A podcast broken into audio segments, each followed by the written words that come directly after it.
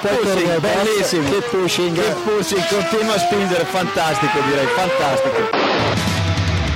Go to the finish line, keep pushing. Don't worry, I'm pushing like a hell. Fucking, fucking right of it. That was amazing, guys. Woohoo! Yes, yes, yes! I'm much quicker than Jimmy. Give me the full power then. Avanti, Fer, avanti! All the time you have to leave a place. Okay, Felipe,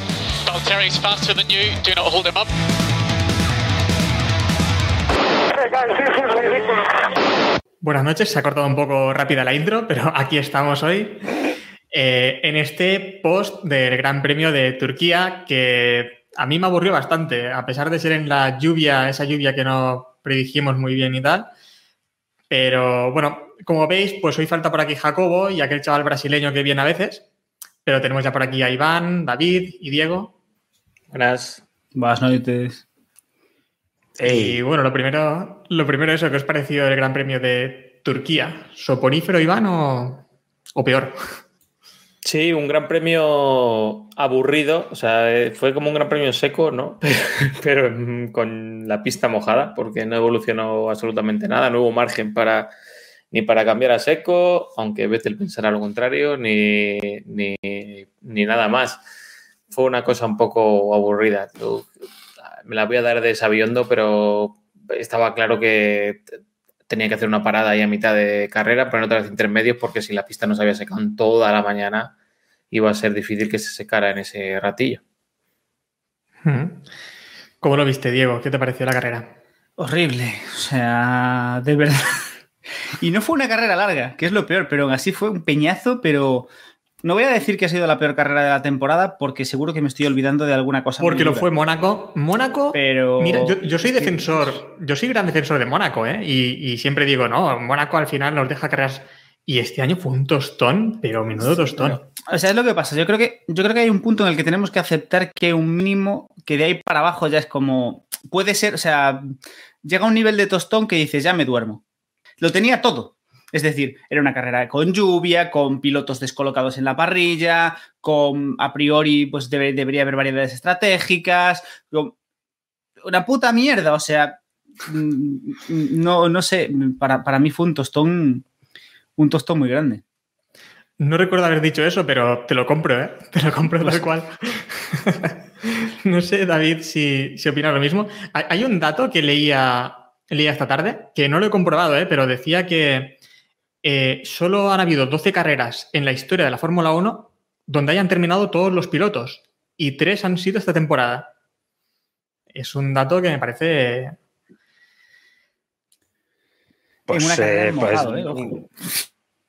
No sé si, claro, no sé si es el, no sé si es el, el dato es correcto, pero A lo Sí, mejor creo no, que sí. puede ser. Yo juraría que sí, porque hasta hace a lo mejor 15 años había habido una carrera en la historia en la que había pasado eso o, o- o ninguna. Y Quería buscarlo, pero no lo he- después lo, lo diremos si es así o no. ¿Pero qué te pareció, David, la carrera? Tostón. Eh, sí, no, no, la carrera mal. La carrera, bueno, a ver, a mí me vino bien porque por fin pude, no tuve que infartar en las últimas 15 vueltas, pero eh, para el resto de los mortales, mal. Mal, mal, mal, mal. Eh, la verdad es que eh, no sé si, si se recuerda. Vamos, yo tampoco me esperaba mucho de esta carrera, pero eh, creo que estoy hablando para nadie. Es. No, no te preocupes, que ya nos están viendo, no te preocupes. Ha habido una pequeña caída en, Ah, el directo estamos- de ah, Twitch, vale, pero estamos habido- en. Estamos en el aire, que se dice. En la nube. Ah, vale, vale, arrechucho. O sea, que me metéis, me metéis la publi cuando estoy hablando yo, ¿no? Hijos de puta, besos. Mm, que te meto. Bueno, eh, nada, que sí, que carrera coñazo. Solamente hay que ver quién ganó. Mm, Con Porque eso sí, ¿no? Eh, Iván, ha sido una carrera de los segundones, ¿verdad? Porque de los que Sí, nadie esperaba nada, que- y de repente. Fíjate que dijimos, ¿no? La semana pasada que iba a ser ya esto uno contra uno en todas las carreras. Acertamos a alguno el tema de Hamilton, ¿no? Que le dábamos opciones de cambiar. Pero sí, Botas, bueno, hay que decir que desde que se ha ido Alfa Romeo, otra estadística, desde que se anunció que se iba Alfa Romeo, es el que más puntos está sacando en las últimas carreras, ¿no? eh, intachable la, la carne esta semana, Diego. Botas a Mercedes ya, o sea, que lo renueven. Que echen a Hamilton, ya que está lo de Russell, que echen a Hamilton y que mantengan a Botas. Eh, mm, yo, no sé, yo me, me, dejó, me dejó totalmente loco. Mm, Me dejó totalmente loco. Es que, que Botas mm, saliese también, que Verstappen no fuese capaz de pillarlo, que fuese capaz Botas de hacer una carrera entera en un circuito mojado sin cometer un error de los suyos y acabar contra un muro o haciendo un paseíto. Eh, mm, no sé, creo que el Mercedes este Gran Premio era muy, muy, muy superior al, al Red Bull o bastante más de lo que nos tiene acostumbrados. No sé si por el, por el circuito en sí, si por las condiciones o si es que esa nueva unidad de potencia ha, hecho como, como creo que decían por ahí desde Red Bull que de repente ha sido, ha sido un empujón muy, muy exagerado para Mercedes, pero desde luego el cambio es el cambio ha sido brutal y el hecho y, y Botas es la medida, el hecho de que Botas haya estado ahí, haya salido, haya dominado, no haya cometido errores, no haya tenido problemas con Verstappen, yo creo que está muy claro que, hay, que ese coche va, iba muy bien. Bueno, Diego, eh, no sé cómo te ha decepcionado la carrera porque fue sin DRS. O sea que estas carreras DRS son las que en teoría iban a ser tan buenas, ¿no? Yo, yo- yo- yo- yo he dicho que el DRS es una mierda. No he dicho que el simple hecho de quitar el DRS vaya, o sea, va- vaya a solucionar todo. todos los demás problemas que tiene la Fórmula 1. Es que. Pero Es que- eso, eso. eh, sí, perdona, Diego, que te he cortado. No, no, tira, tira. No, que digo que eso, David, sí que lo decía esta semana Red Bull, ¿no? Que aunque quitasen el alerón, parecía que el Mercedes iba con, con DRS, que no comprendían cómo tener esa velocidad de punta, porque ellos incluso quitando alerón no podían llegar a esas velocidades máximas. Y, vuelven a preguntar a la FIA sobre ese intercooler que ellos creen que podría estar ahí el, el tema, ¿no? El problema. Bueno, estamos en lo de siempre. Al final se intenta buscar una respuesta a lo que es buen trabajo. Yo creo que Mercedes eh, ha visto que le podían, se la podían liar. Queda un quedaba un tercio de carrera cuando empezaron los, los un tercio de temporada, perdón, eh, cuando acabaron la, o sea, cuando empezaron a penalizar, me refiero, cuando penalizó Botas el otro día. Por tanto, mm, no hay, no hay duda. Eh, yo creo que la evolución ha sido, ha sido buena, ha sido positiva y vamos a ver si, si esto se mantiene en más, en más carreras. Yo también creo que eh, Verstappen ya está en modo no voy a liarla. Eh, decía eh, Diego antes que, que Verstappen no, no atacó a, a Botas en la salida. Ya vimos lo que pasó en la primera curva a Fernando Alonso, que tampoco salía atrás. O sea, era esta era una carrera para liarla, sabiendo que tienes un rival que salía el undécimo y que, hombre, difícilmente podía ganar, aunque no era imposible, pues lo único que tenías que hacer era no liarla, ¿no? Eh, yo creo que ahora, a partir de ahora que ya han penalizado los dos, Hamilton y Verstappen me refiero, eh, yo creo que ahora sí que se la van a empezar a jugar un poquito más. Creo, ¿eh? Eh, no sé, porque la sensación, y también me dio la sensación por Hamilton, ¿no? Cuando, cuando estuvo ahí peleándose detrás de su noda, no le tira el coche como se lo tiraría a cualquiera. Cuando vio que, eh, por ejemplo, cuando le hace la liada a Mazepin, también se echa un poquito, ¿sabes? Levanta para decir, ostras, que es que tengo mucho que jugar. Me quedan ahora mismo seis carreras y todavía quedan muchos puntos. Por tanto, ahora sí que se la pueden jugar porque van a partir en igualdad de condiciones a priori.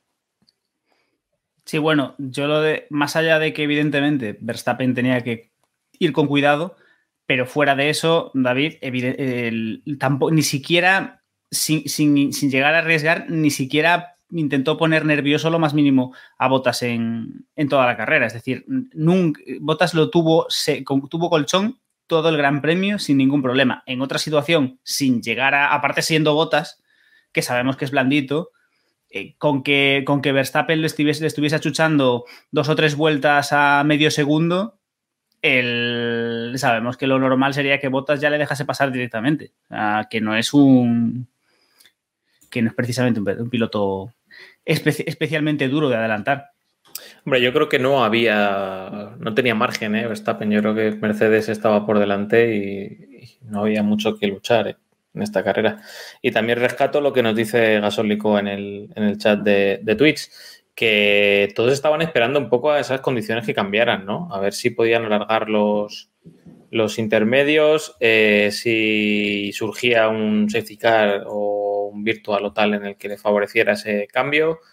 Bueno, hemos tenido por primera vez una carrera en la que alguien no ha cambiado neumáticos desde, creo que el, Gran Premio de Mónaco del 97, creo que es. es también. Si no cuentas Bélgica. Bueno, sí, claro.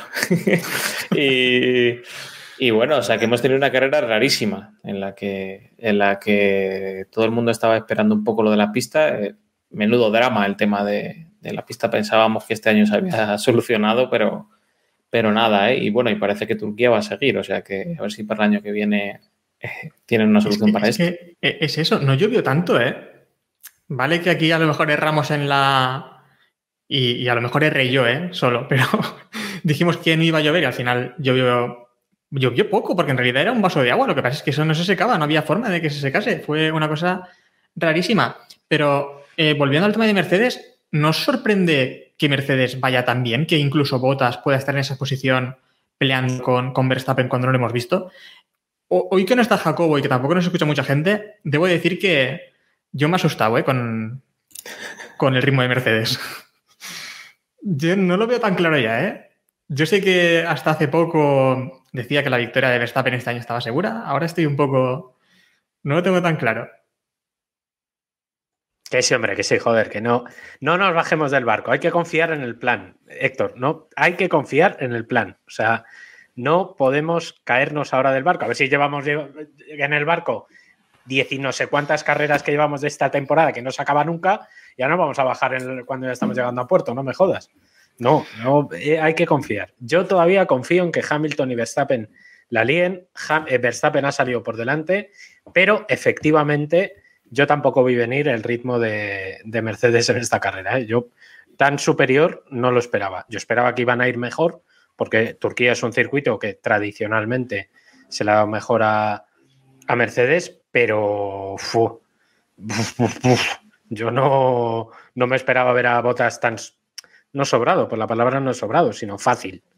¿no? no tuvo que apretar tampoco, no tuvieron que hacer una estrategia complicada, no. Incluso Hamilton, cuando se queja, que es verdad, que tuvo problemas con los neumáticos, le aguantan, ahí tuvo un poquito de potra, eh, pero el ritmo que llevaban era, era buenísimo. O sea que.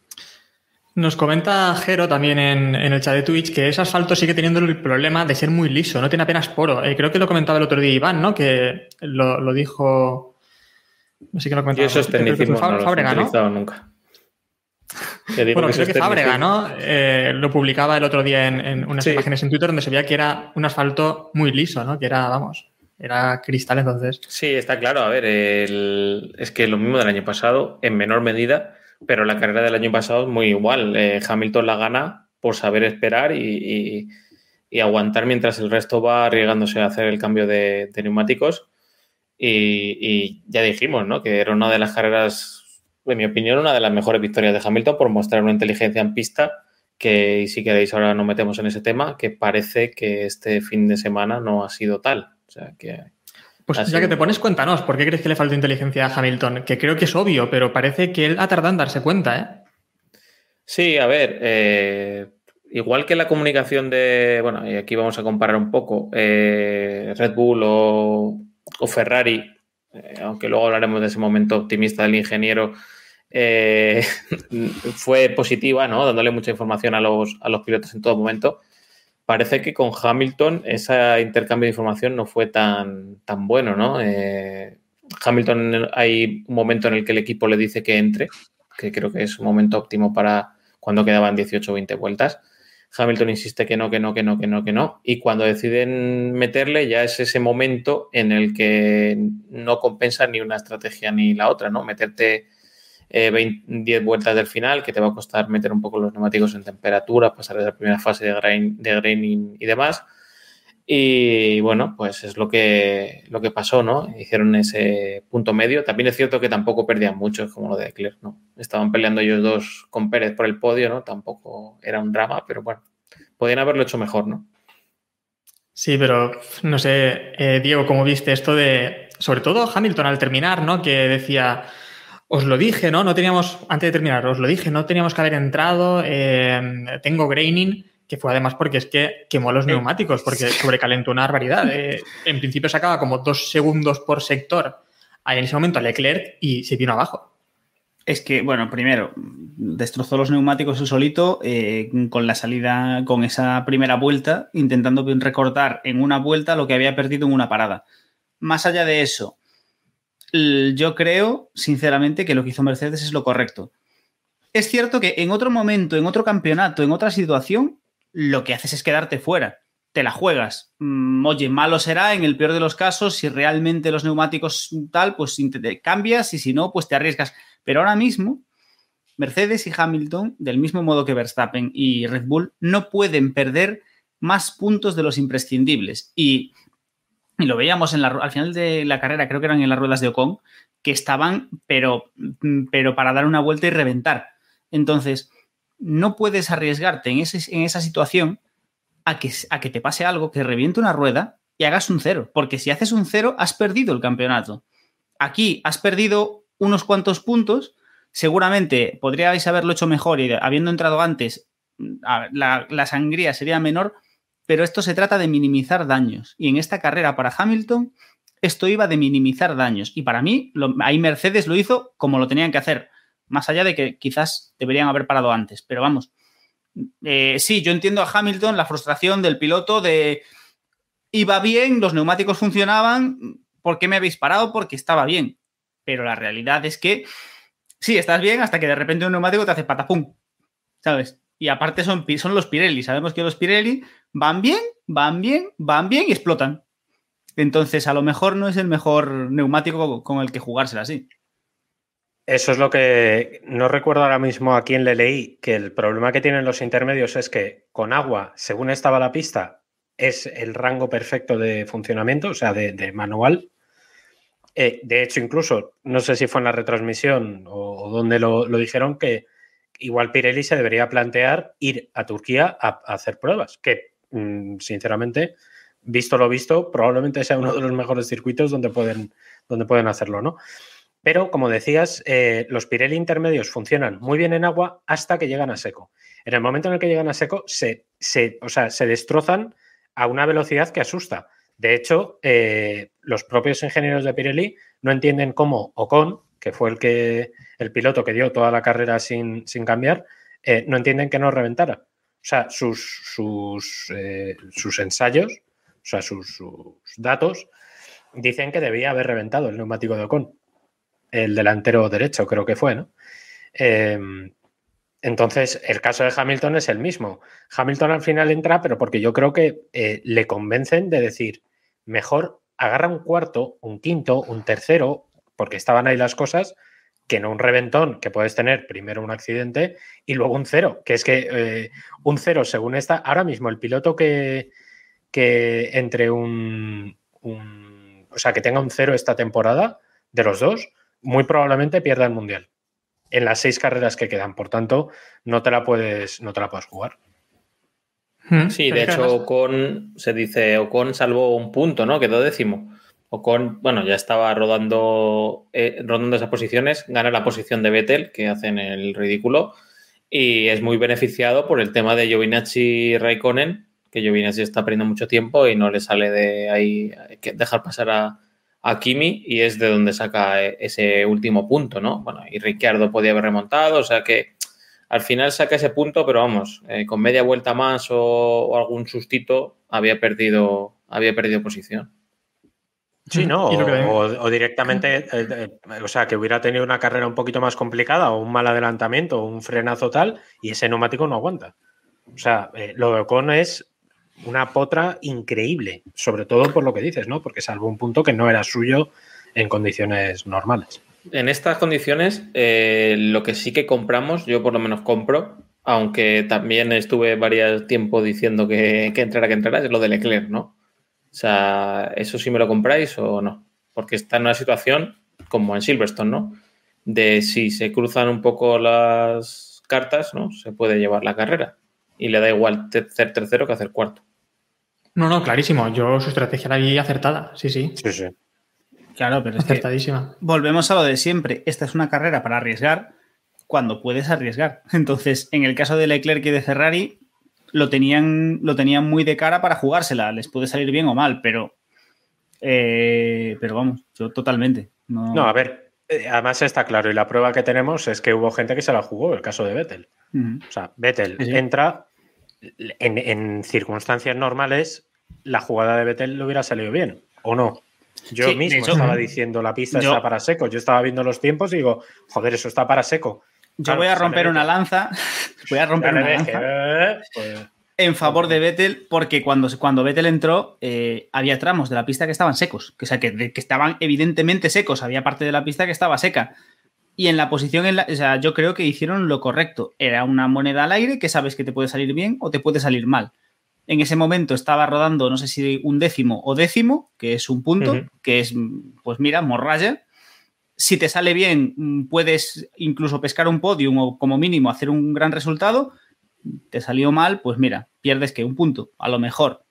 Yo creo que fue una que fue una buena jugada y que mm, lo comentaba, lo comentaba creo que era Sergio en, alguno de los directos que hizo esta semana. Eh, si Vettel no se hubiese salido en la primera curva y, y perdido por completo la temperatura de los neumáticos, a lo mejor habría la situación habría sido diferente, pero vamos. Bueno, fue Vettel, pero si no hubiera sido Vettel, hubiera sido Sin duda. Russell o Alonso o Ricciardo o alguno. O sea que, que eso, duda. Sí, sí, el sí, primero sí. se le iba a dar. Pero Sí, lo que yo tampoco entendí es que pusiese medios en lugar de blandos. Que imagino que Yo tiene todo su sentido y ellos sabrán, pero que. Por la Creo temperatura, que yo porque diría. no tenía, ¿eh? Y porque no, ¿No tenía tendría? blandos nuevos. Es que me sonaba que tenía, Creo. pero no estoy tampoco Creo. seguro. Pero los, Ya, ya, ya. pero los medios No, que no puso tampoco bien. eran, tampoco eran nuevos. De hecho, el equipo le propuso poner medios, creo recordar, y él dijo, y él- o sea, le propuso poner blandos y él fue el que dijo, no, no, no, no, medios, medios. Sí, eso es. Puede ¿Por ser, qué? puede Que- sabrá él. Fue valiente, ¿eh? Yo no recordaba tampoco algo así desde cuando Schumacher estaba de asesor en Ferrari, ¿os acordáis? Que, que le hizo a Raikkonen meter neumáticos extremos cuando no llovía. en Malasia, creo, 2000 2009. Puro Ferrari. Aquí fue genial y esto pues es similar, ¿no? Pero regresando un poco a, a la carrera de, de Hamilton, eh, ¿nos parece también la escenografía después, al bajar del monoplaza, ir directo a por los neumáticos, a ver el estado, cómo estaban? Y, y después en Sky también que dijo algo así como, ahora hablaré con los chicos porque creo que hoy hemos perdido puntos y creo que nos hemos equivocado, echándole como la culpa cuando es lo que decía Diego. En esta ocasión podías o quedar tercero o quedar último. Me refiero, quedar fuera de la pista. Por lo tanto, creo que la quinta posición es, está muy bien. Está muy bien para lo que podía haber ocurrido.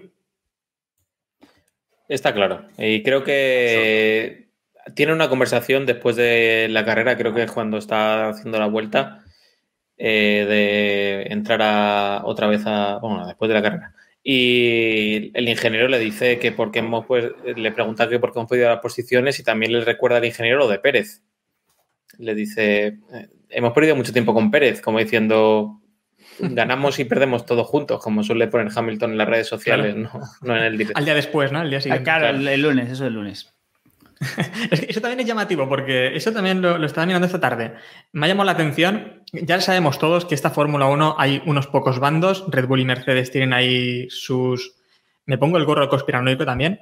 Pero es verdad que su noda le dura siete vueltas a, a Hamilton. Su noda es verdad que defiende muy bien esta carrera. Pero Stroll y Norris le duran una vuelta. Stroll y Norris, sobre todo Norris, abren la puerta, le ponen una Ah, alfombra. bueno, bueno. Lo de, lo de Norris es vergonzoso. Es- o sea, es una lo de Norris es, es- es para, es para que le va, o sea, para darle el cante. Que yo entiendo Después sí que que- viene Hamilton detrás y te da vértigo, pero tío.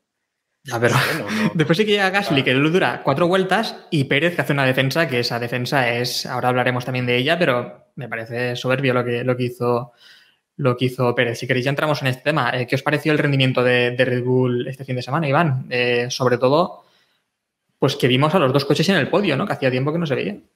Muy bien. Estratégicamente, muy bien, la verdad. O sea, no se complicaron la vida, es lo que comenta Diego. Estamos jugando por el campeonato del mundo, no vamos a hacer el tonto. Eh, también es cierto que tuvieron la fortuna de Pérez retrasar un poquito a Hamilton, ya le abrió la ventana a Verstappen para entrar. eh, que habría que ver si hubieran cambiado ahí dos o tres segundos para arriba o para abajo, a lo mejor estábamos hablando de otra cosa, pero cuadraron. Y Pérez tuvo las agallas de aguantar a, a Hamilton el tiempo que fue necesario. Y la verdad que luego le salió bien la estrategia, no tuvo que pelear demasiado por el podio y eh, con los que peleaba con Leclerc, con Hamilton estaban en peores condiciones que él. Pero bueno, hay que estar ahí y hacerlo. Así que bueno, este es el Pérez que, que esperamos, ¿no? La gracia es ver si, si de aquí a final de año vamos a tener esta imagen o vamos a volver a, a las antiguas pesadillas. El problema de Pérez, y es verdad que, bueno, la defensa final de, de carrera probablemente, fíjate hasta dónde voy, igual le ha salvado de que no le rompan el contrato, aunque está renovado. Fíjate hasta dónde voy. Porque la semana pasada, recordemos, creo que fue. Joder, iba a decir una burrada. Marco, el que dijo. Me iba a hablar de su mirada intensa. Eh, creo que fue Marco el que dijo que se les pedía más. No sé si fue Marco Horner, que a Pérez se le pedía más. Y es verdad que este fin de semana, por lo menos el domingo, ha estado muy bien. El problema es que Pérez no puede salir sexto. O sea, no puedes en una carrera en la que Hamilton sale un décimo, tú tienes que estar, o sea, eh, la idea que yo tengo de un piloto escudero, de un segundo piloto para, para un futuro o posible campeón del mundo, por lo menos candidato al título, es que esté justo a su lado. Eh, no puede ser que Pérez salga sexto, tenga que estar peleando por el podio durante toda la carrera, porque de hecho el podio no no lo pisa hasta el final, eh, mientras Hamilton está remontando y Bottas está sujetando. O sea, Bottas está haciendo lo que tiene que hacer, que era ganar, porque no podía hacer otra cosa. Eh, el problema de Pérez siguen siendo las clasificaciones. O sea, a una vuelta, y Pérez nunca ha sido un gran clasificador, eh, no, no puede ser que, que clasifique séptimo, porque logró el séptimo tiempo del, del sábado, ¿no? Sí, a ver, el- Entonces, ahí es un punto que. Sí, sí. Gali te mete cuatro décimas, Alonso también te queda por delante, claro. O sea, eso- no puede ser. Es que no Sí. puede ser. Es que ese es un. Y es un factor que sí puede ser muy importante, ya no solo hablando del- de las opciones de Verstappen, sino de, de las opciones de Red Bull para el título, ¿no? Sobre todo ahora que, como estamos viendo, la evolución de Mercedes ha sido, ha sido mejor. Dicho esto, para mí, eh, Pérez hizo un carrerón, sobre todo esas vueltas que estuvo sujetando a, a Hamilton. Habrá que ver también si en otra situación de carrera Hamilton no hubiera, o en otra situación de campeonato, Hamilton nos hubiera sido un pelín más agresivo, que eso es otra. Sí, a ver, es que Hamilton tenía todas las de perder. Es decir, aún así, la, la carrera de la defensa, sobre todo de Checo, es brillante. El domingo en general de Checo es muy bueno. Ya luego lo del sábado ya tal. Pero, pero la defensa es espectacular y bueno, yo no sé vosotros, pero yo pensé que le iba a pasar fácil. O sea, en ese, en ese primer momento en el que Hamilton le adelanta y parece que va a pasar fácil y de repente Checo alarga la frenada y, em- y se pasean medio circuito en paralelo, o sea, fue espectacular fue espectacular y a ver, ahí poco más le puedes pedir a un segundo piloto y se ha ganado el y se ha ganado la posición de el aguantar un añito más, que vamos, que si no fuese por, por esta carrera y porque el que está en Toro Rosso es Gasly y no otro cual- cualquier otro piloto, ya Pérez estaría saliendo por la puerta. Sí, yo pensé que le iban a, a- bueno, a sancionar, no, a investigar por lo menos lo de, lo de la línea del- de, de entrada a boxes, ¿no? Pero bueno, parece que se justificó bien el, el tema, ¿no? De que Hamilton fue el que le llevó allí. Sí. Que luego le viendo la repetición ¿Eh? desde... Hay un plano así más frontal que se ve bastante claro que Hamilton también le alarga bastante. Sí, sí. Y de hecho no le llegan a investigar, yo creo, ¿no? No llegan a... No, no llega a investigarse. hacer investigación. Que para mí deberían haberlo al menos investigado, ¿no? Por las dos Por cosas, ya sea por si Pérez se fue por fuera o si Hamilton no le deja ningún espacio tampoco para que pueda tomar bien la curva. Pero bueno, veo bien que al final no ocurriese tampoco nada y que fuese un incidente, quedase en nada, ni siquiera incidente de carrera. Eh, y, y digo, no os he preguntado antes si creéis que Botas aspira al título o no, que él dice que Perdón, perdón. cosas más raras hemos Creo- visto en esta Fórmula 1. ¿eh? Creo que matemáticamente están del... Lo tendría que Sí, mirar. Creo que del... Matemáticamente, ¿no? Leclerc, sí, sí. Leclerc y Sainz aún están compitiendo por el título también, si nos ponemos matemáticos. Bueno, si lo dice el ingeniero de, Fe- de Leclerc, a lo mejor sí. si ganas Claro, todas las creo que lo carreras, puedo mirar. Sí, sí, sí, no, digo que Bottas podría aspirar al título, pero claro, otra cosa es el rendimiento que vaya a tener de aquí a final de temporada. A ver, Una cosa hay una- Exactamente, perdón, lo estoy mirando en Stats, que es una biblia. Eh, 85 hasta puntos, ¿no? Leclerc- Eso no... Eso es. eh, Hasta Leclerc tienen opciones matemáticas de ser campeón del mundo. O sea, este fin de semana eh, Ricardo ya ha perdido las opciones de ser campeón del mundo en 2021. Por- Y Botas creo que son unos 85 puntos, ¿no? De desventaja con Verstappen, si no me equivoco, algo así creo que era. Bueno, se han visto cosas raras en la Fórmula 1, no sé si tanto, pero... A ver, todo es que Hamilton y Verstappen empiecen a hacer ceros piñándose el uno contra el otro. ¿Qué podría ocurrir, eh? no necesitamos más. Eso y que Bottas sea capaz de aguantar sin que Norris le, le gane la tostada, que es otra. Hace una semana decíamos que no iba a subir nu- nunca al podio ya. Es verdad. Es verdad. y ahora. Es verdad. A mí, cerrando el tema este de, de la lucha por el campeonato, lo que me sorprendió fue la vuelta rápida final de Botas, ¿eh? que sacó un segundo y medio a, a la segunda vuelta más rápida. Me llamó bastante la atención, primero porque no tenía ninguna necesidad de tirar tanto y segundo porque me parece mucho tiempo. Bueno, seguramente iría de paseo, ¿no? Eh, con el segundo Steam para guardar neumáticos, pero Hostia, no sé si eso es el reflejo real del ritmo que tenía Mercedes, porque como si, si fuera eso. Sí, estaba. Le quitó la vuelta rápida a Sainz, que, que la tenía. Yo, yo pensaba, de hecho, que era, que era suya, porque mm, no me pensaba lo que dices, ¿no? Un, un segundo y pico.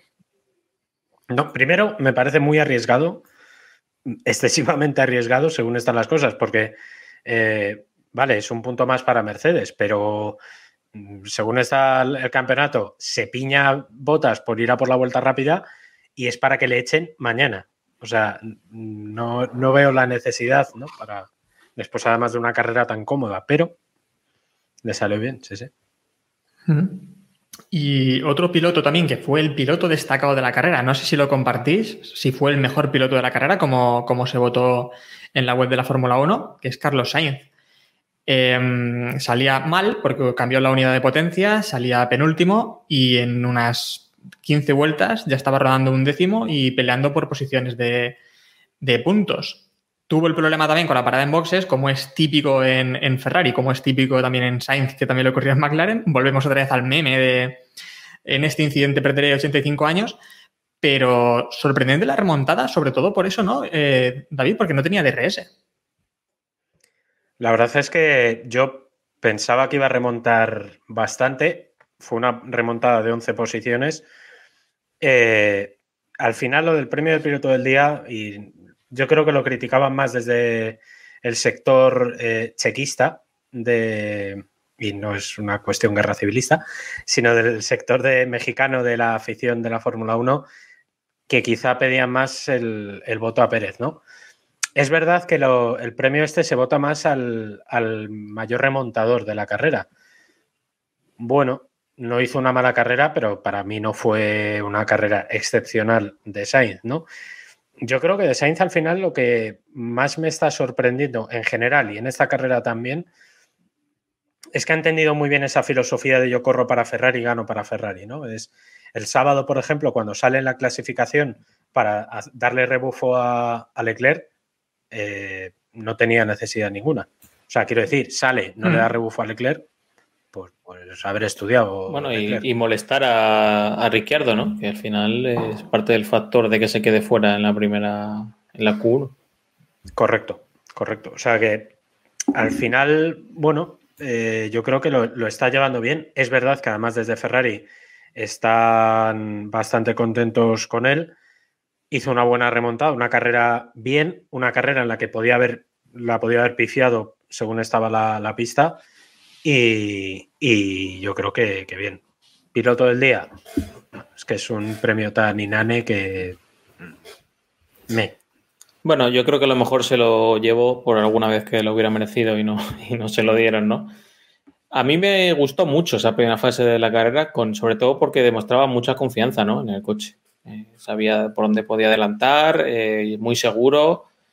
Eh, sobre todo si comparamos eh, que salía al lado de Ricciardo, ¿no? Y Ricciardo estuvo detrás de Russell veintitantas vueltas hasta que lo pararon para, para, intentar algo distinto.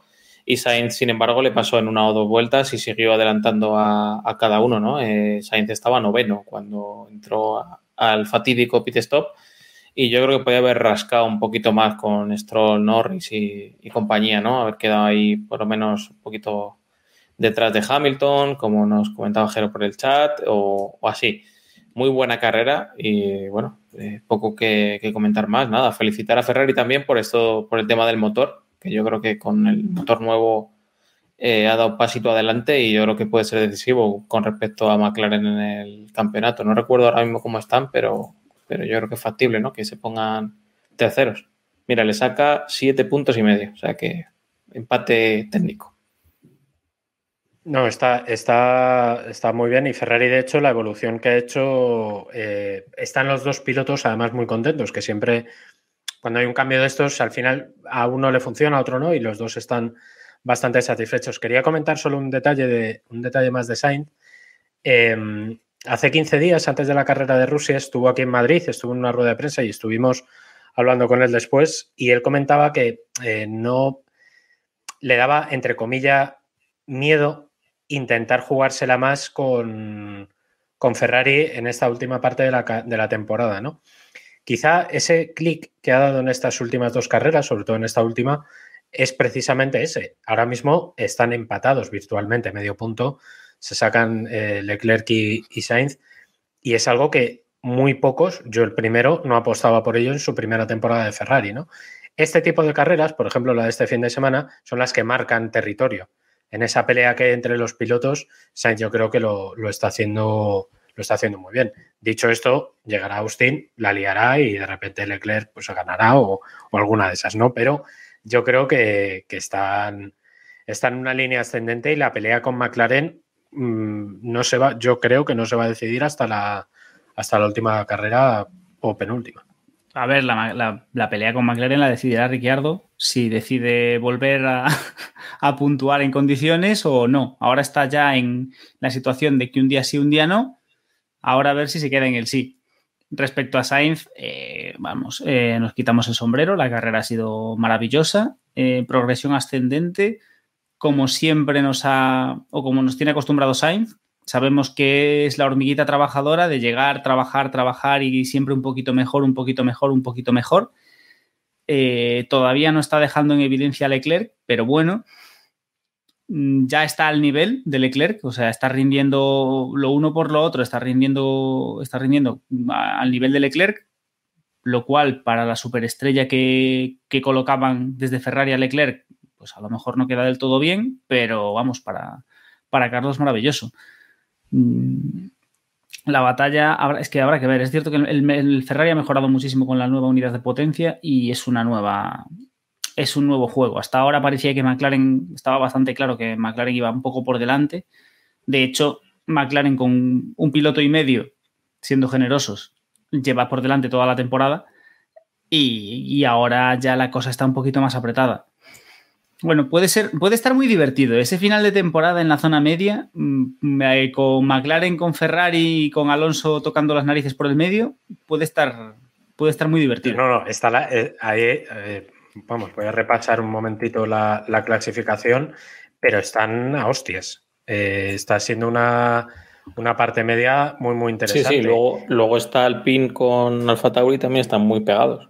Aunque yo creo que los de Alfa Tauri se la pela bastante mucho más que a Alpine, yo creo. Sí. No, yo, Pero ahora mismo Alpine, Alpine tiene 104 puntos y Alfa Tauri tiene 92. O sea, la pelea está ahí. Pero es que entre Ferrari y McLaren están esos 7 puntos que, es, nada, es, media, es una carrera. Es que al final van a estar ahí, ahí. También te digo que lo de Alfa Tauri, si hubiesen tenido dos pilotos y no solo a Gasly, tal vez estarían muy por encima, ¿eh? porque ese coche va o lo estamos viendo o Gasly está sorprendiendo una barbaridad porque... ¿Y si, McLaren, y si McLaren hubiese tenido a Ricciardo toda la temporada, hubiese tenido otro piloto, también estaría en otra situación. ¿eh? Y si Mercedes, y si. Ya, esto lo de siempre. Claro. Pero, ¿cómo, ¿cómo, ves, Diego, el ritmo del papaya este fin de semana? Porque es verdad que eh, Ricciardo primero se cae en la Q3, le echa Sainz, aunque. Y, y, por eso también sale último, por detrás de incluso de Sainz, que también cambia unidad de potencia. Eh, y después tenemos que en carrera tampoco han ido muy bien, ¿no? Ni, ni Richardo ni Norris. ¿Qué, ha pasado aquí? Pues, pues, pues no sé, no sé de qué me hablas. No, recuerdo el papá ya este, no, no sé. Mal, mal gran premio. Extraño porque los Mercedes fueron bien, la unidad de potencia es cierto que es la nueva, la de Mercedes iba, iba bien, pero ahora mismo sabemos que hay circuitos mejores y peores. Yo no, me, yo no haría demasiado drama. Puede ser simplemente que el circuito no les encajase, no fuesen capaces de encontrar el setup correcto o, no sé, mil, mil cuestiones. Hay que destacar que el McLaren no fue bien. No es que Ricciardo rindiese mal, no, el McLaren no fue bien. De hecho, Norris, que es la vara de medir, no estaba donde tendría que estar. Entonces, yo quiero creer que es un mal gran premio y, oye, veremos en Austin, Mm. Texas. Norris estaba, y de hecho ha estado todo el fin de semana, que siempre rara es la entrevista en la que no mete una gambada. Este fin de semana ha estado Seta, eh, Soso, eh, no ha estado bromista, y yo creo que todavía le pesa mucho lo de Soki, que, chico, vale, avanza. O sea, sí, vale, ya sabemos lo que ha pasado, pero eh, va, venga, avancemos, ya, ya ha pasado, ala, ya sí, podías haber ganado, ya tendrás oportunidades. Pero a mí me da la sensación de que hay un pequeño clic ahí que no le ha. que está todavía fastidiado por el tema. Sobre todo por lo que os digo, ¿eh? porque en carrera gris, en clasificación gris, en los libres gris, o sea, es que no ha tenido ritmo No, este no, fin de no. semana McLaren y no ha. No sé, yo creo que es más una cuestión de. En el caso de Norris, ¿eh? En el caso de Ricardo, pues eso, que. Pues yo qué sé. Pero bueno, Iván, ¿es lo mismo? ¿Crees, Sí. Iván, también que McLaren no iba este fin de semana simplemente? Sí, hombre, no ha ido. eso, está, eso está bastante claro. Norris siempre anda en la pelea, eh, ha sido muy fiable durante el año y, y es raro no verle en esas pues eso, cinco o seis primeras posiciones. Eh, es difícil, ¿no? En Rusia al final tampoco lograron una cosa oh, espectacular de puntos, ¿no? Ferrari creo que también les, les remontó algo. Y bueno, lo van a tener complicado, ¿no? A lo mejor es buena señal de cara al año que viene porque no están invirtiendo mucho en, en esta temporada, pero, pero sí creo que vienen circuitos en los que va a sufrir un poco más de lo que, de lo que ha sufrido en los últimos. Nos decía también Jero que él piensa que Alfa Tauri está mejor que Alpine y que Aston Martin. Creo que estoy de acuerdo. ¿eh? El Alfa Tauri en realidad en la mayoría de circuitos ha ido muy bien. Lo que pasa es que su noda pues, no, es- no está dando la talla para nada. Claro, Al es que menos- el problema es que los otros, los otros tienen dos pilotos. Bueno, Sí, incluso metas más o menos han rendido. Ocon estuvo primero por encima de Alonso, después ahora se ha venido abajo y en Aston Martin lo es. mismo. Ha tenido Vettel algunas actuaciones muy buenas y otras pues que ha estado eh, por delante Stroll, pero han estado ahí. Pero es que Alfa Tauri tiene a su noda que, que está ahí pa- para pagar la fiesta y a Gasly que es Gasly, que es ese, piloto que un día te hace un podium con un, con un toro roso y al día siguiente se estampa contra un muro él solo en una pista en seco. Es decir, que también, que, que no es que digamos que Gasly es un tío, yo qué sé, pues un, un perdón, un Norris o un Alonso, un, un tío que dices, vale, está regularmente, salvo un día que pase algo, es un tío que está regularmente en la posición. No, Gasly es un tío que hace una carrera espectacular y al día siguiente te hace un ridículo. Entonces, es que van justitos. Sí, sí, yo estoy de acuerdo. Creo que Alfa Tauri es el quinto equipo y que Aston Martin y Alpine están muy, muy parecidos. Eh, creo que son los pilotos los que están sacando las castañas del fuego. Yo creo que a día de hoy. Alpine va un poquito por encima. ¿eh? Nos dice, si insinuáis que su noda no está a la altura, ya estamos con los chistes ¿Cómo? de, de hobby. Como el, sa- como el Sabonis de este podcast, eh, me resulta hiriente, incluso ofensivo este comentario. Pero vayamos con algo que es más hiriente aún, que son los comentarios de Alonso, que está on fire en todas las carreras. Y no sé cómo visteis, eh, sobre todo primero, bueno, las ruedas de prensa de Alonso, eh, calentando un poco el ambiente con la FIA, y después los continuos eh, incidentes que hemos visto en, los que ha sido investigado, empezando por los del sábado y siguiendo por los de, por los de la carrera. En el, en el de Gasly, pues creo que lo de Gasly también lo comentaremos ahora. En mi opinión, fue culpa de Gasly porque tenía bastante espacio y, y Mick se lo lleva por delante. Creo que en los dos casos está bien sancionado. No sé eh, vosotros qué pensáis, Iván. Sí, es, es así. Quizá eh, pondría un poquito más de. O sea, no cargaría tanto las tintas contra Gasly, ¿no? Que, que en una salida, primera curva, etcétera, es difícil el tema. Pero bueno, creo que están bien sancionados. Al final, la sanción que les están metiendo es, son cinco segundos, que al final en una carrera como esta es prácticamente no, no hacer nada, ¿no? A ver, yo creo que es que yo, yo, vamos, lo de Gasly me pareció, es que no lo entiendo. Es decir, me parece un lance de carrera, pero clarísimo. Si me dices que Gasly no tenía nada a la izquierda y que estaba solo peleando con Alonso, lo podemos discutir, pero en una pista en mojado con un piloto por un lado y otro piloto por el otro, Bueno, el, piloto por un lado. El piloto por un lado estaba a, a coche y medio, ¿eh? Bueno, sí, También sí, es estaba en el otro, lejos. en otro país, estaba, sí, también, en otro país. Estaba corriendo en Silverstone, el otro, el otro coche, ¿no te jode? No, o sea, vamos a ver, yo creo que era un lance de carrera clarísimo, más siendo primera curva, siendo primer tal.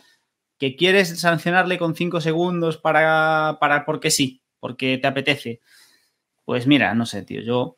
No, que- pero yo creo que aquí volvemos, volvemos a que se, se elegir, bueno, se sanciona un poco según las consecuencias, ¿no? Y lo vemos siempre. Después Masi dice que no es así, pero siempre es así. Si, si ese incidente hubiera sido simplemente un toque, aquí no pasa nada y obviamente no van a seguir siendo así. Y es una lástima porque al final es como, si no hay consecuencias, esto queda en nada. A ver, Eh, yo, creo que hemos visto en esta acción, evidentemente se sanciona la consecuencia. Diga más y lo que diga, se sanciona la consecuencia. Porque si no, todo ese toque no acaba en nada. Alonso pasa por delante o por detrás, da igual, pero no pasa nada, no le sancionan. Lance de carrera de manual. Dicho esto, hemos visto en, las dos sanciones que le meten a, a Gasly y Alonso, eh, coherencia e incoherencia de la FIA. O sea, esa puta ciclotimia que tiene Michael Massey, esa esquizofrenia masiva que mantiene la FIA en pie desde Masiva. hace siglos. O sea, esto ya es una cosa pilar de. Feliz día del Pilar, por cierto. Pilar del- de la Fórmula 1. Eh, ¿Por qué? Porque vemos cómo por una acción de carrera que en otros grandes premios no se sanciona, porque era, en teoría, la primera vuelta, son más permisivos, lance de carrera, etcétera, no se sanciona, sancionan. Dices, vale, incoherente, pero luego Alonso hace, le pega un viaje a Mick Schumacher, porque Alonso iba totalmente sobrepasado, eh, caliente como una mona, y, se encuentra a Schumacher y se lo lleva puesto, y le sancionan. Por tanto, ahí son coherentes con la acción que han tenido hace cinco minutos antes. Entonces, ahí yo creo que han tenido, han guardado dentro de su caos un poco de continuidad. David. Estaría bien mantenerlo para el resto de campeonato también. Claro, claro, bueno, eso sería otra cosa, pero sí, sí. Y la doble, la doble amarilla del sábado, ¿cómo me la explicas? De Alonso. A ver, en teoría, él justificó, que entiendo que será verdad porque no le sancionaron, él justificó que sí levantó y que tenía permiso de los comisarios para, para tirar. A mí eso me sorprendió bastante que saliera indemne porque creo que todos pensábamos un poco que se le iba a llevar. Claro, luego alguien te recuerda eh, cómo hizo Stroll la pole el año pasado, ¿no? Que trompeó un tío Claro, es que- eh, medio metro delante de él y hizo la pole. Así que, bueno, pues ahí también han sido coherentes, pues se podría decir. Claro, es que, a ver, es que al final eh, yo creo que no podemos esperar más que se equivoquen. O sea, lo que decidan va a estar mal decidido, porque como son capaces de hacer una cosa y la contraria en función del circuito, etcétera, por tanto, Alonso mal sancionado, bien sancionado esta carrera, o, o, bien librado de sanción el sábado. Pues chicos, yo qué sé. Ahora, de aquí a que haya una conspiración y que las palabras de Alonso hayan presionado a Masi y tal, Alonso lleva rajando de Masi toda la temporada. Lo que pasa que ahora la- frase del jueves fue mucho más bestia, pero Vale, pero este también es otro tema. Eh, Diego, no sé qué piensas sobre lo que comentó Alonso, sobre que las sanciones son diferentes cuando se trata, bueno, como que la nacionalidad, la nacionalidad del piloto influye en la sanción. ¿Crees que estamos de acuerdo en esto? Alonso tiene ganas de Gresca. Eh, no, yo no creo que tenga que ver con la nacionalidad, yo creo que tiene que ver con el piloto. Lo que pasa es que generalmente eh, los, pi- los pilotos ingleses tienen están en, ese subgrupo, están en ese subgrupo de pilotos queridos.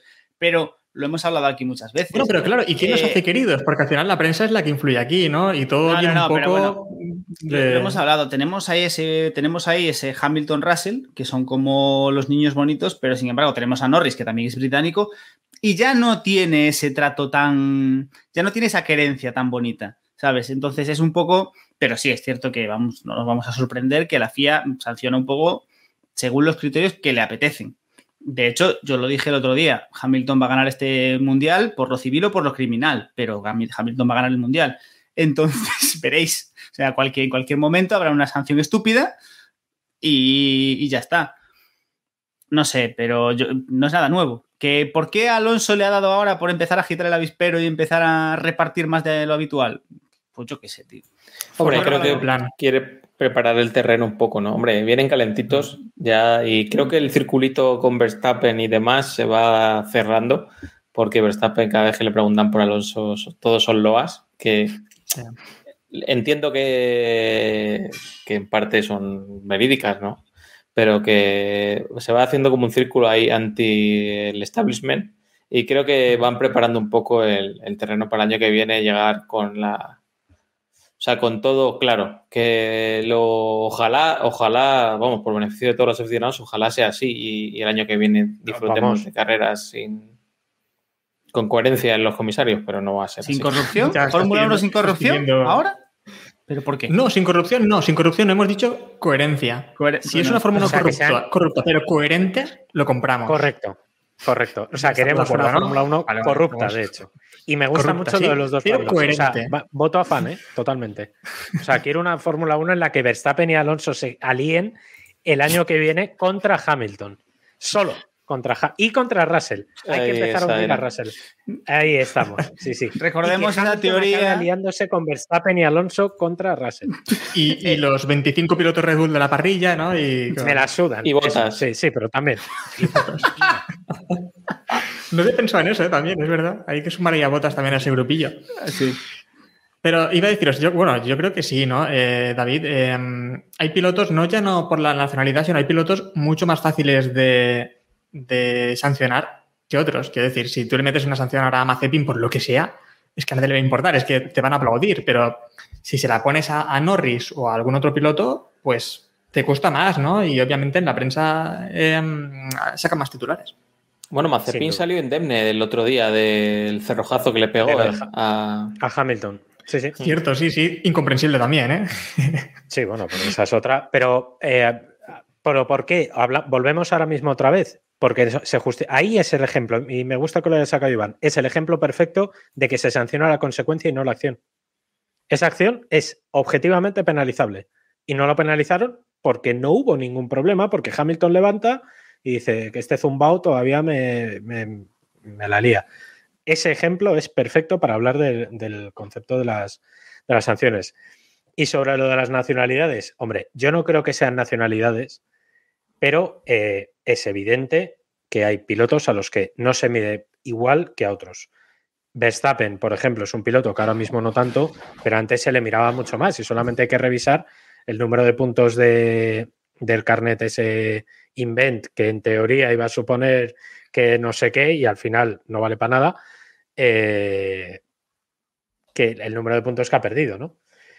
Yo creo que más que, por ejemplo, Alonso no es muy penalizado, yo creo que no lo dice por él, pero sí hay pilotos, ejemplo Norris, ejemplo Hamilton, ejemplo Russell, ejemplo Ricardo, que les cuesta mucho más penalizar y a lo mejor son acciones que, que deberían ser penalizadas y no pasa nada. Oye, todos los pilotos se equivocan.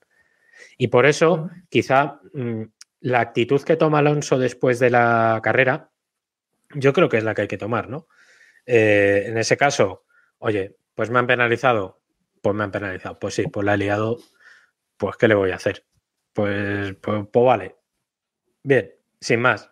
Ahora llegará la próxima rueda de prensa antes de Austin y dirá, no, porque es que a mí me penalizaron y mi, mi, mi, mi, mi, mi. Pero en el momento que yo pensaba que iba a rajar, se cayó y yo creo que es lo que hay que hacer. Pero ese tema también, el de Mazepin, no comprendo que no fuese penalizado, porque volvemos a lo mismo. Es por las consecuencias, porque si hubiese echado a, a Hamilton de la carrera, obviamente Bueno, bueno, bueno. le cae todo. Le- Bueno, bueno, bueno. A la próxima carrera no compite. Correcto. Y en cambio, como Pero no vamos, nada, Fácil. Fácil. Pero bueno. sí, sí, dos carreras sin correr seguramente o algo así, pero como no ocurrió nada, pues ni se investigó ni absolutamente nada. Por lo tanto, ahora en la próxima carrera, ¿qué mensaje le envías a, a Mazepin? Puedes defender posición aunque estés doblado porque no va a ocurrir nada. ¿No? Ese es el mensaje que, que entiendo yo. Doy por hecho que en la reunión de los pilotos del viernes eh, pegarán un aviso. En, en teoría, las reuniones de pilotos con dirección de carrera los viernes y los sábados sirven para estas cosas. En teoría. Como no dejan meter cámaras porque tienen miedo a no sé qué, pues nos quedamos sin saber. Bueno, pero es para. Como, ¿En qué circuito había sido? Que el viernes dijeron que no se podía saltar la curva y luego el sábado dijeron que dijeron que sí y luego el domingo nos aclararon y hicieron lo del viernes y Sí, lo del este sábado año a la fue, vez. sí. Sí, No me acuerdo cuándo recuerdo fuera, pero- fue, pero. Es que no. Porque ya lo de, lo de tener unos comisarios fijos, siempre los mismos, con un criterio.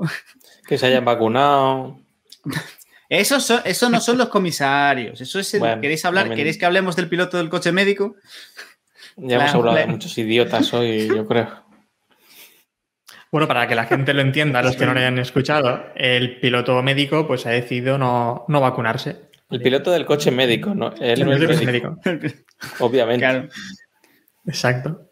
Que, Que le podría vacunar el al lado, ¿no? Que al final, pero bueno, por ejemplo, cosas Pero, pero, que, pero que no, a ver, que ha decidido no vacunarse y es la segunda vez que pillan COVID, tanto él como el médico. Exacto. Por tanto, han Vaya. dicho que, bueno, que como ya lo han pillado, pues que ya no se vacunan. Y entonces ha llegado la FIA y ha dicho que no te vacunas, pues a tomar por culo de aquí. Y no van a correr, no van a estar más de, Será por pilotos, ¿no? de las Para seis carreras que quedan. Sí, claro, ¿no? Mira, a ver. El que gane Sí, sí. el AGP2. Ojalá el- Liucci. En mi cabeza es, en mi cabeza es Luchi. El que va, eh, sí. Y de, hombre, y, Y de de. copiloto, o sea, y de médico, pues el que sea. No sé. Sí, sí. Bueno, pues el capítulo de yo creo que ya vamos a ir cerrándolo, ¿no? Que se nos acaban los temas y, y va a quedar un capítulo más cortito también, creo, porque el Gran Premio da lo que da, ¿no? Que fue un Gran Premio un poco tostón. Así que para que luego diga Jacobo que cuando nos deja solos, pues el capítulo se alargue innecesariamente. Em, ¿Queréis decir algo más o nos vamos despidiendo ya por hoy? Mick Schumacher, Mick Schumacher. Mick Schumacher. Ah, es verdad. quedé impresionado, Sí, ¿eh? no hemos la hablado de aquella, ¿eh? Sí, sí, o sea, Sí, nos dice también. Desde hacía eh, cuánto no llegaba. Desde, desde hacía No, cuánto nos no dice llegaba Roberto Haas? Montijo que un hash ¿no? en, en la Q2, que fue algo impresionante, Mini Schumacher, eh, la verdad es que el sábado al menos nos dejó a todos, sí. pues, Lo tuvo. sorprendidos, ¿no, Iván? Volvemos a, lo, volvemos a lo de siempre. Lo tuvo todo de cara, que si no sé qué. Pero hay que poner el coche ahí y hay que hacer el tiempo.